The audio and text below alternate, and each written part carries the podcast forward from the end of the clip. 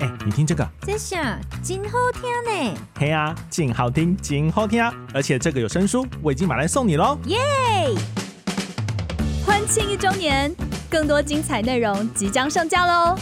想听爱听，就在静好听。影剧、音乐、动漫、游戏，只要能娱乐你的事，就是我们的事。欢迎收听《娱乐住海边》。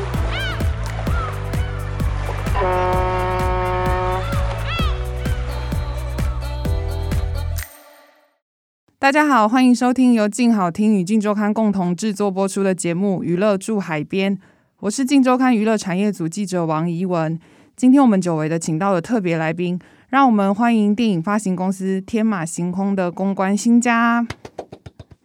嗨，大家好。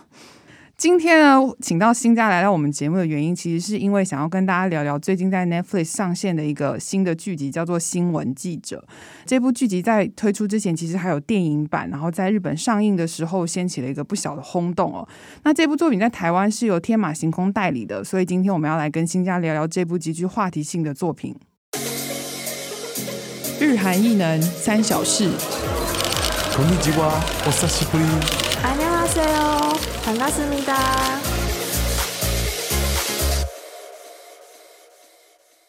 那一开始我想跟大家先介绍一下新闻记者这部作品哦这部作品它的原案是日本记者望月一素子的同名著作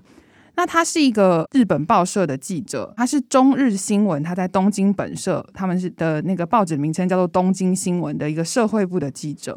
那他是以穷追不舍的这种取材精神著称的，然后所以他的评价是蛮两极的。如果大家去 Google 上面搜寻他的一些资料的话，就会发现他有很多在他们日本内阁例行记者会上提问的画面。那他因为常常在这个记者会上提出一连串的问题，追求真相，所以呢，曾经让大担任内阁官房长官的菅义伟被问到不耐，这件事情其实蛮有名的，大家可以上网搜寻看看。这边我先简单跟大家说明一下电影版跟剧集版的新闻记者的差异哦。他们虽然是同样的名称，然后也是同样的团队制作的，但是其实卡司完全不同，然后故事呢也是完全独立的两个故事。我这边蛮推荐大家可以先看完电影版，再去看 Netflix 的剧集，会有一些不同的惊喜。这边来跟大家介绍一下电影版的新闻记者哦。这部作品其实是在二零一九年的时候上映的，然后导演叫做藤井道人，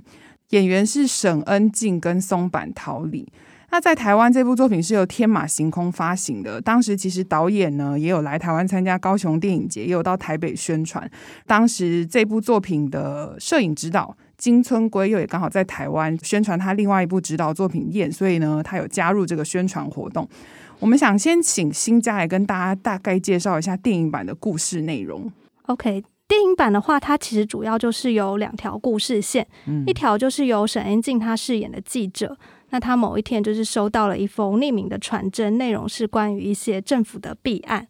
然后另外一头的话，另外一条故事线是一个任职于内阁情报调查室的年轻官员，他一直以来都是一个奉公职守的官员，然后但是某一天就是他被长官要求就是要针对政府官员的一些丑闻去做一些善后，嗯，对，就是可能要叫他去找网军啊，进行抹黑等等的行为。然后他在各种就是非常内心焦急的状态下，就是很不知道该如何去做出决定。那这两个角色就是过程当中产生了一些交集，然后他们最后一起展开了一连串行动，去对抗政府的权力。权力。谢谢新家的介绍。其实这部电影啊，它当年在日本上映的时候，从选角好像就蛮辛苦的，然后到它直接要上映要宣传的时候，有受到阻扰，因为它。故事的内容其实是被认为说它是有一点影射日本政府的政权的一些弊病啊等等的这样子。不过这部作品呢，它其实从结论看来是相当成功的，因为它其实除了获得了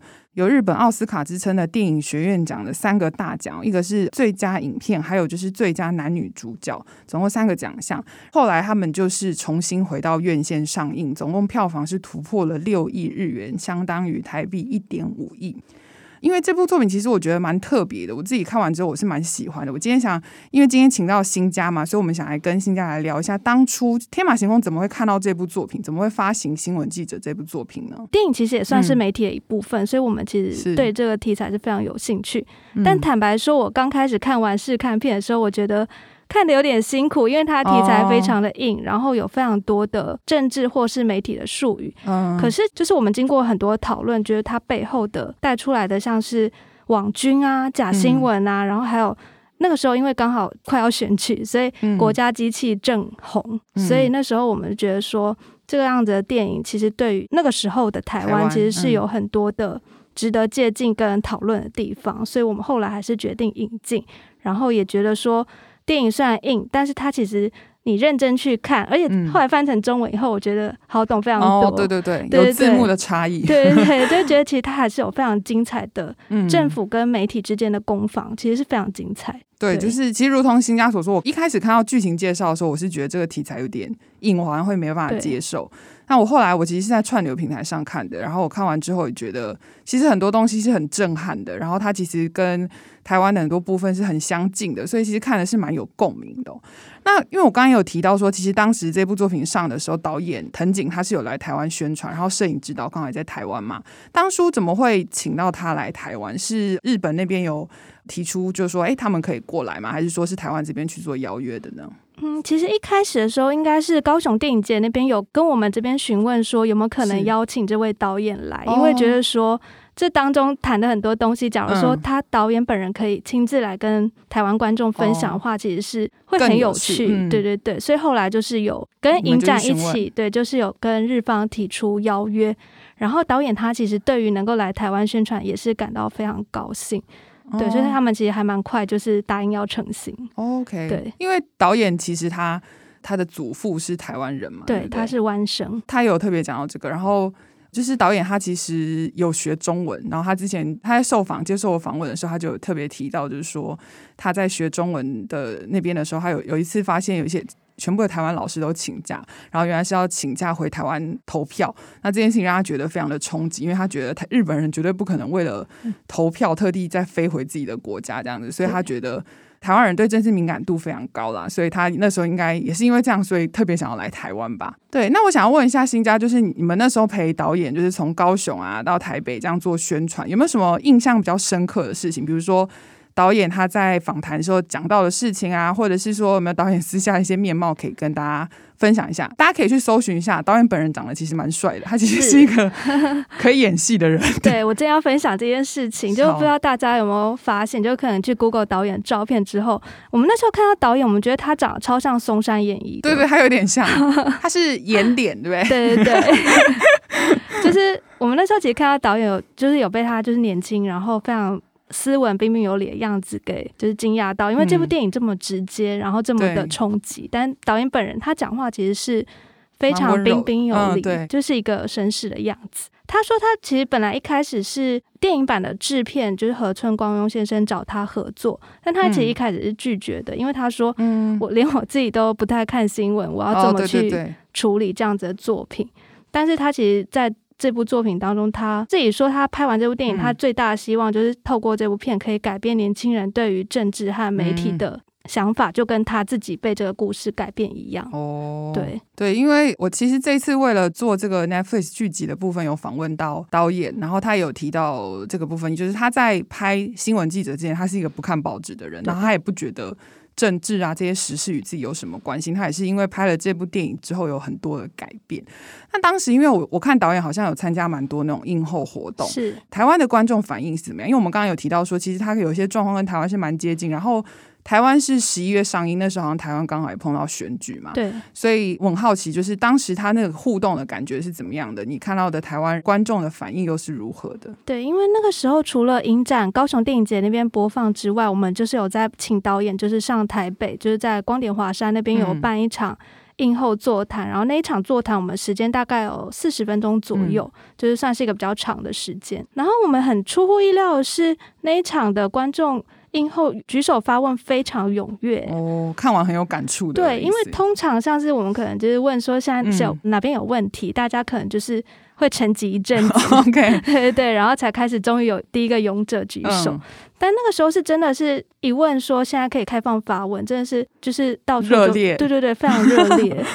导演应该蛮开心的。然后其实也很多观众就是看完之后，其实也觉得说，就是跟台湾或是跟现在的台湾的政治或媒体的环境，其实有非常多的相似之处，对，或是既视感。然后觉得说这样子的作品，其实我觉得它其实是一个很适合给如果你想要从事媒体工作、记者工作或是政治工作人，其实是一个很好的教材。虽然我不是社会部啊或是政治部门的记者啦，但是我觉得看以后会蛮多感触的，因为它其实。针对媒体的一些文化啊、一些工作的环境等等，也有一些描绘，所以我自己看完是蛮有感觉的。然后剧集里面有更深入的一些讨论，所以我个人是非常非常喜欢这部作品的。那呃，因为今天其实，因为它其实这个最近推出了 Netflix 的剧集嘛，机会很难得，所以想要跟大家聊一下哦。我先简单的跟大家说一下 Netflix 的剧集的版本的一些内容。它其实作品的概念是跟电影是一样的，但它的卡司全部是换新的。那卡司有谁呢？是非常厉害的卡司，是米仓凉子、林野刚、横滨流星。我觉得他们算是代表了三个世代的非常厉害的演员。我想问一下新家，就是那你听到说，哎，这部作品对你来说应该是蛮熟悉的一部作品，要拍成剧集的时候，有没有非常的期待呢？有哎、欸，而且我觉得还蛮为导演高兴的，因为他一开始拍这部作品的时候。嗯他自己是说没有收到什么直接的压力，但是的确是有很多同调压力，就是可能他在做这件事情，身边很多人就会说：“哎、欸，那个藤井道人现在在做一件很危险的事情，嗯、我们最近先 对先离他远一点。”对对对，他在这样子的环境下，然后到他最后得了奖，然后现在又被 Netflix 这个国际平台给看中，嗯、然后来拍出一个新的、更完整的作品，我觉得非常为他高兴。嗯、哦，对，因为。我有问导演说他有没有什么心境上的转变，就是从他当时不想拍，因为他拍、嗯、他其实那时候说他一开始不想拍电影的时候，是因为他怕被冷冻嘛。对，就是大家可以去搜寻一下啦，因为他们其实里面讲的一些案件都是其实是在影射一些实际 有发生的事情这样子。那后来这一次在做剧集的时候，我在访问他的时候，他就说，但是他单纯蛮开心的，就是说因为新闻记者的电影受到瞩目的关系，所以越来越多人。看了他的其他的作品，然后他也觉得哦，一直以来他对一些作品的坚持其实是没有错的，他觉得蛮开心的这样子。这一次其实除了导演啊，我们是有独家专访到三位演员的。但是今天很可惜的是，因为我们没有取得呃分享英档的这个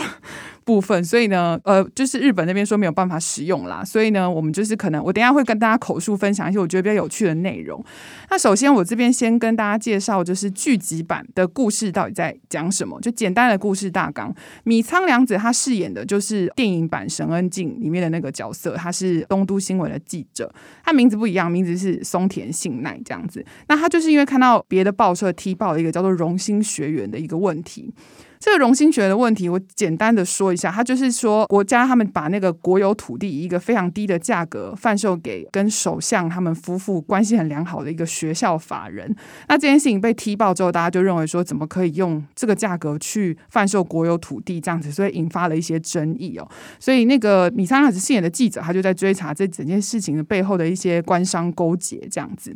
那林野刚他饰演的是首相夫人的秘书，叫做村上真一。那他其实是一个跟这个荣兴学院事件有点关系的人，所以当时这个事件被爆出来之后，他就赶快被调到内阁情报调查室工作，就是避风头。内阁情报调查室刚刚也有稍微提到，就是电影版里面是松坂桃李工作的地方。我们等下会稍微再聊一下这个。特别的组织，那就是林野刚他被调到这个组织里面工作之后，就是他噩梦的开始啦。他也一样是被要求要去做一些，比如用网军啊，去攻击一些反对政权的人等等的事情，让他累积了很多的精神压力。还有就是剧集版比较特别，是多了一个新的视角，就是由横滨流星饰演的一名求职中的大学生，叫做木下亮。那这个大学生他和另外两个人的关系，大家可以去看剧集，就是。会知道答案这样子，我就不多说，不跟大家爆雷了。但是，呃，他这个大学生，他其实很特别，他的打工是送报，然后他平常是靠送报来赚取他的学费。他其实是对政治时事啊是很。没有什么兴趣的。那这个部分就是导演他在接受访问的时候，他就有讲到说，他会放这个角色进去，就是我们刚好提到导演他其实以前是一个不看报纸的人，然后他对这些事也没有兴趣，所以他希望放入一个这样子的角色，可以更贴近现在时下的年轻人，可以唤起一些他们的共鸣。那所以他这整个剧情上面来说，他其实也是根据真实事件做改编，然后也有一些相同的世界观嘛。那我自己是因为先看了电影，然后再看剧集。其实最让我起鸡皮疙瘩的就是有一个地方，就是我刚刚提到的内阁情报调查室。那电影版里面是松坂桃李工作的地方，剧集是林野刚。然后我不知道大家对这个组织的了解有多少，我想问一下新家有印象吗？就是看电影的时候对这个组织的印象。有，就是其实我觉得看电影很有趣的，就是你会发现它其中一个主要场景就是报社，一个地方就是那个情报室。是，然后在报社的时候，就是所有灯光就是都很明亮、温暖。哦，对对对对对。对，但是到了那个叫做那个情报室，其实我那时候根本不知道那是什么东西。对，对我一开始也不清楚。然后看英文字幕，我更不知道那是什么东西。但是就是那个地方，它就是用一种很阴冷，然后很低彩度，嗯、对，很低彩度的方式在呈现。然后在里面工作的人都像是。机器人一样哦，对，对，对，就是像是一个生产线，没有什么感情的感觉。对，对，对，然后就是一个像是生产线一样的地方，嗯、就是其实那。印象还蛮深刻，对，而且它跟那个报社的感觉完全是相反的，所以应该有看的人都会觉得说，哇，这是什么样的地方？对，我因为我我其实后来是看完电影之后，我就去查了一下，这到底是一个什么样的地方？这真的是这是真实存在的一个组织。然后它在日本的话，它是被誉为说有点像是日本的情报 CIA 啦，日本的情报局这样子。嗯、然后它是直接隶属在内阁官房的一个组织，所以它其实是直接对内阁的，是一个非常。他们说就是是日本最高机密机关这样子，那他工作就是负责收集各式各式各样的情报来维持政府的运作。那这个部分呢，其实这个地方呃，因为如同刚刚所说，他们。的工作内容其实是非常神秘的嘛，所以导演他其实，在拍电影版的时候，他就特别提到说，他企图去联系非常多的官僚，然后想要了解说这个组织到底在做什么样的事情，来帮助他可能优化他的剧本，但是他其实是得不到任何的资讯的，因为根本没有人知道，所以是一个非常非常神秘的组织。然后这一次，因为在做剧集，他是二零二年开始做剧集的，这样其实他有一年多的时间，然后我就问他说，他有没有？问到新的跟这个内阁情报调查室有关的讯息，他就说他终于访问到了一位曾经在这里工作的人，这我觉得蛮有趣的，因为其实我上网搜寻真的没有这个组织的，真的找不到，真的找不到，对不对？真的找不到。对，然后我只有看到有那种记者他们在讨论说，哦，这个组织在干嘛？他们就说，哦，他们会呃，如果这个组织发现你在做一些针对比如说政府的一些攻击性的新闻的话。那他们也会来调查你这样子。那他那有些记者就说，他有时候是听到别人跟他说，最近有人在调查你，你要小心。他也知道说，哦，原来我被调查了这样。但实际上他们到底怎么操作，其实没有人知道。所以大家看到的电影版里面的那个。情报是，他们其实是完全是导演的想象，跟一些呃网络上或是呃一些他们文献上面流传的资料，但是实际是怎么样是不知道。那他这一次去访问那个我刚刚说就是曾经在这个内情室里面工作的官僚的时候，他就说他列了超多问题，他想说。实在是机会难得，我一定要把它问清楚。然后他说，但是没有想到对方说一题我都没办法回答，所以他就傻眼，他就说呃为什么？导演就说他比较意外的，就是说连一些最基本的问题，比如说请问你们几点到几点上班，或是你的座位是怎么样的一个安排，然后那个人都说这些都没有办法回答。那那个导演就问他说：“那你今天为什么要跟我见面？”这样，然后那个人就说：“是因为我想要来澄清一下，我们不是像电影里面一样每天都在追一些八卦丑闻，请大家不要误会。”然后除此之外，他就没有办法再说更多的讯息了。那唯一一个就是导演觉得他这次有一点点收获的，就是他有说到这个内阁情报调查室呢，他其实会依据当时的政权去调整他们的工作模式啦，所以他说他觉得这个部分是他觉得蛮幸运，他听到这个信，就是说他们主要还是为了要维持当下的政权可以顺利的运作，所以他们的工作模式啊、工作内容会依据呢做一些调整，是他觉得比较有趣的地方。这样子，他觉得这个资讯对他来说获益良多。这次我们其实除了访问到导演之外，我们就是还有独家访问到三位主角：米仓凉子、林野刚还有横滨流星三个人。然后今天想要跟大家分享一下，我们在访问的时候看到他们三位演员私下的模样。那在那之前，我想问一下新家对这三个演员有什么样的印象吗？你有没有特别喜欢哪一位演员？嗯，因为其实我看到米仓凉子的时候，其实就想到就是派遣女一哦，对对，大家好像都会想到这个。对，然后他其实也是演一个就比较正义，然后比较强势对抗权力的角色，所以想说他这一次不知道是不是演一个把角色换成记者之后会有怎么样的表演。哦，然后我个人因为前一阵子因为藤井道人另外一部作品就是《极道家族物语》哦，我也爱上了林野刚。欢迎林野刚粉丝。对，就是《极道家族物语》，其实现在。Netflix 好像也看得到嘛？对对，他是上 Netflix 的。摄影也是那个对金村圭佑。嗯、对，然后他就是在里面把林野刚真的拍的非常帅，就是推荐给大家。好，这部作品我还没有看过，我会回去看一下。嗯，真的很帅，怎么办？讲好没有深度，没有关系，因为我们今天就是要聊一些没有深度的内容，不是、啊，就是想要跟大家聊一下他们私下的模样啊，什么或者大家对他们的印象。嗯、那横滨流星，你有什么对他比较印象深刻的事情吗？横滨流星其实蛮红的，对他最近很红，然后其实还蛮久之前，我们公司有发过一部他的、嗯。少女漫画改编电影叫做《红色时光》，红色时光。对，但那个时候因为他不是主角，所以对他印象没有到太深刻，只觉得这个弟弟好像蛮帅的。哦，对对对，长得真的蛮美型的。对，但然后他最近就是因为像是打扮的恋爱是有理由的，然后还有像是日剧，对，像是我们的爱情不正常，其实他就是也已经跃升到男一，对对对，算是还蛮有流量、蛮有人气的演员。对，其实我这次知道可以访问他们三个的时候，我也蛮紧张，因为我觉得他们三个都是超级大咖，所以也很好奇他们是什么样子的。因为我其实过去是完全没有碰过三个人的。然后我们就从刚刚新家也觉得很帅气的林野刚开始好了，因为林野刚，我不知道大家对他的形象或者是对他的那种是呃是什么样的印象啦。因为我我会觉得他平常是给人家酷酷，有点痞痞，他很多这种类似的角色，嗯、所以我其实。会内心有点恐惧，想说他会本人也是这样这样子，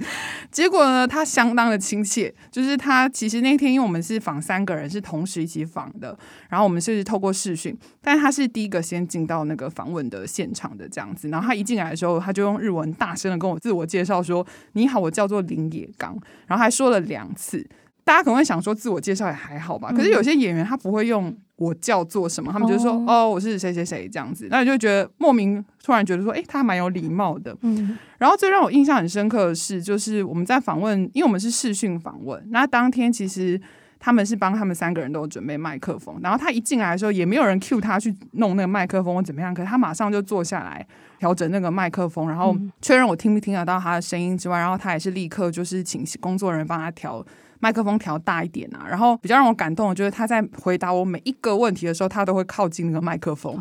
其实这是蛮小的事情啦，可是我觉得他这个就是他有在关注说，诶，在做访问的人的心情啦，或者是一些状况，我自己是觉得很感谢这样子。再来我们讲横滨流星好了，我讲的这顺序其实入场顺序，后来进来的是横滨流星啦。他的作品我蛮多都有看过，然后我也有看过一些他上综艺节目，我发现他是一个好像比较慢熟的人，不是话那么多的人。嗯、其实那天访问他给我的感觉是这样，这样子，就是他比较话也比较少。我不知道是不是因为另外两位是大前辈，所以他好像也比较拘谨一点点的感觉。另外就是他最近还有在拍新的连续剧，我有感受到，也觉得好像他比较累的感觉，这样子。不过只要你 cue 他，因为我在问他的时候，我都会说，哎，不好意思，这题想要问一下横滨先生这样子，那他都会马上。就是坐直，然后就是很恭敬的回答你的问题，算是一个比较一板一眼的人吧，那种感觉。那最可爱的是，我觉得他在最后我在跟他们打招呼就要结束的时候，他就默默的在麦克旁边，然后说了一声谢谢这样子。然后我就想就用中文说，让我觉得诶蛮意外的，原来他会会一点中文，虽然很简单的中文啦，但是就要突然说了中文，所以让我觉得诶蛮惊喜的。那最后就是。米仓凉子啦，米仓凉子其实她本人就是派遣女一的那个形象，我觉得她就是大门外之子本人，就是很爽朗、很不做作这样子。她有一点很可爱的地方，就是她有时候会有点掉漆，因为她那天访问的时候，她因为去化妆室，所以她是比较晚进来的。考量到时间的问题，所以那时候工作人员就跟我们说：“哎，你们可以先开始问另外两个人，那等一下等米仓进来，我们再问米仓。”这样，就他进场的时候，因为刚好林野刚在讲话，然后他就很小心的想要就是滑脸，然后低调入场，就没有想到他就一个人撞上了麦克风，所以他就还道歉，这样就你就觉得蛮可爱的，因为一个资深的明星这样，然后就是蹑手蹑脚的跑进来入场，然后又不小心撞到这样，然后还有一个我觉得他还蛮好笑的地方，就是他访问中间。还有一点健忘，因为我问他说：“哎，有没有什么印象比较深刻的戏？”然后他一下是忘记他的台词是什么，然后下一秒他还问李彦刚说：“哎、欸，你你演的那个角色叫什么名字啊？” 就他们自己，他们其他人也都觉得有点好笑啊。但是我觉得这部分就觉得他其实蛮真实的，就觉得，诶，他其实跟我们一般人很像，这样子，没有什么明星的架子。还有就是我印象比较深刻，他其实是一个很直接的人，很多问题就是。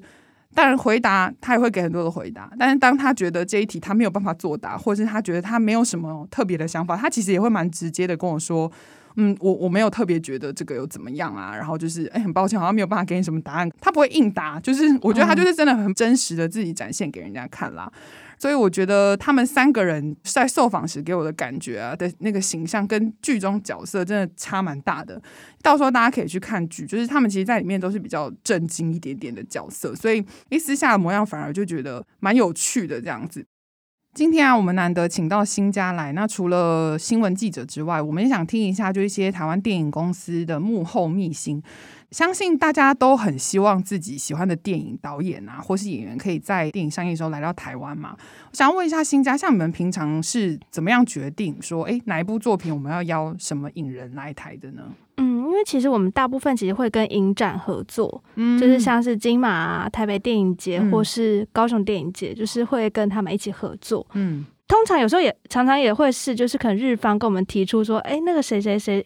最近觉得说好像很希望来台湾宣传这部作品，哦，所以他们会有提出意愿的状况。其实会像，哦、其实像佐藤健就是其实是他们那边提出说希望来哦，对啊，然后警护量其实也是，警护量也是，对对对，就是他们其实是有特别提出说，哎、嗯，要不要考虑邀请他们来台湾这样子？哦，所以也有就是日本提议，然后你们就接受这样子，对。因为你们其实之前过去发行蛮多日片嘛，像你刚刚有提到佐藤健啊、井户亮等等的，就是所以你请他们来的时候，我相信就跟日本人交手的机会蛮多的。对，那有没有什么你在这个过程中发现一些比较有趣的事情，一些他们的日本人的秘密啊，或者说诶一些日本人比较在意的事情，这样子？嗯我觉得日本人他们非常在意行程，嗯，就是像是我们一定会提早给他们行程表，哦、所以他们就是会非常对对这个东西非常认真，就是可能例如说已经十二点，嗯、然后我们表上写十二点要吃饭，可是我们可能前一个行程还没有完全结束，或还在车上，他们就会觉得说，哎，这个时间到了，应该要吃饭，哦、就是没有照表的话，对，就有点不安就对了。对，他们会对于行程这个东西非常的在乎。哦、那当然有时候因为可能。一些小状况，可能行程会有微调，嗯、那就是一定要跟他们讲哦，一定要事先告知。对对对，可能例如说，我们这个先做，然后这个完了以后再做这个，这样子。然后要调到几点？对对对，稍微对调一下，这个一定要先跟他们讲。哦、然后再来，我觉得其实跟新闻记者这部片有点关系，是。是。藤井道人导演有提到同调压力，我觉得日本人真的有哎、欸，嗯、对，像是哪个部分让你特别有感受到这个？嗯，像是我觉得他们真的非常合群，然后非常在乎团体行动，嗯、因为他们可能就会觉得说，我们一起来到台湾，我们就是一个 team，、嗯、我们就是所有事情都要一起行动，嗯、所以像是例如说，有时候可能。我们等一下要去吃饭，然后工作人员的饭店可能就在餐厅的隔壁，嗯，艺人可能住在餐厅马路对面的另外一家饭店，嗯，像台湾的习惯可能就会说，那我们等下就约几点在餐厅门口见面。但他们的做法是，他们的工作人员还是会选择先过一个马路到对面的饭店，跟他们的对艺人或导演集合，集合以后再大家一起再过马路回到餐厅。哦，对，就他们其实是非常在乎，一定要团体活动。对对对，就是一定要一起。我觉得这是还蛮特别的地方。嗯，这的确好像日本人是蛮在乎这个事情的。对。那就是现在这个状况啊，就是因为疫情其实也持续了一年多，快两年了嘛。嗯、然后影人也都没办法来台，像我们做访问也都是只能透过视讯。嗯，那这个比如说像以前过去有些比较重点的作品，你们可以邀他们来台，或是跟影展合作。那现在因为没有办法，你们有在宣传方式上有没有做一些什么调整呢？嗯，因为其实有一段时间影人都没有办法来。对，就像怡文讲，其实我们现在访问就是都是使用线上。嗯、对，那线上的话，其实就会有语言上的问题，嗯、因为如果说还要再找翻译的话，可能不同的空间的问题。对对对，空间上，然后还有一些对答上面可能就不会太流畅。嗯，所以就是、嗯、对，所以我们如果是重点性的作品，然后我们还是会请导演可能帮我们做个简单的笔访。哦，书面的访问，对对对，书面的访问，嗯、然后我们再。就是大概会比较了解他对作品的一些想法等等，然后再来发一些新闻稿。对对对对，因为你刚刚提到那个访问的一些限制，我的确是有感受到。嗯、因为平常我平常是比较常做是一对一访问，就比较没有这个问题。嗯、但如果是联访的时候，其实会很麻烦。比如说有十个记者，那他就是十个十十个框。翻译又是一个框，哦，然后什么时候要讲话，其实是有点难判断的，对不对？对，而且我觉得最尴尬的是翻译的时候，就是因为以往如果他在现场的话，就是可能你问问题，然后问完以后。嗯可能他就可以，你们在讲其他事情的时候，他可以赶快速翻给他听。嗯，但是如果在线上的话，因为大家都就是一定要中间有一个空白的时间。哦，对对对对，对对，因为就是他没有办法重叠讲话。对对对，要不然他们就要必须要做一些另外的调整，或者是对方那边现场要有翻译这样子。对。然后的确，我的感觉是这样，整体下来会花更长的时间，然后效果不见得是好的，对，对不对？对，因为疫情的影响也是蛮麻烦的一些地方。那最后啊，你们有什么话想要对我们静好听的听众说吗？今天难得来到我们静好听 上面跟我们分享这么多有趣的事情，就是你有没有一个电影公司的身份，有没有什么想要话对大家喊个话之类的？对，因为其实这两年就疫情真的改变大家蛮多生活跟看电影的方式，嗯，然后其实也有多出蛮多平台的选择，是。对，不论是网络啊，或是 DVD，其实都是变成是大家在家观看电影的另外一个方式，嗯、我觉得也不错，对，也不错，但当然对电影发行商而言，就院线就变成是一个新的。考验，嗯，对，所以大家如果有看到自己喜欢的演员的作品，或者有喜欢的新的电影上映的时候，一定要赶快去。如果有上院线的话，赶快去支持。对，对，因为这边也特别跟大家分享一下，就是很多人其实会问我们说，就是哎、嗯，这部电影上映，那它大概会上映多久？那其实电影的上映呢，它通常就是戏院会看第一周的首周末票房怎么样，啊、那觉得还过得去，才会有在第二周，第二周。呃，周末 OK 的话，才会再有第三周，所以很多像是比较小众的，特别是日片，就常常是可能第一周结束就。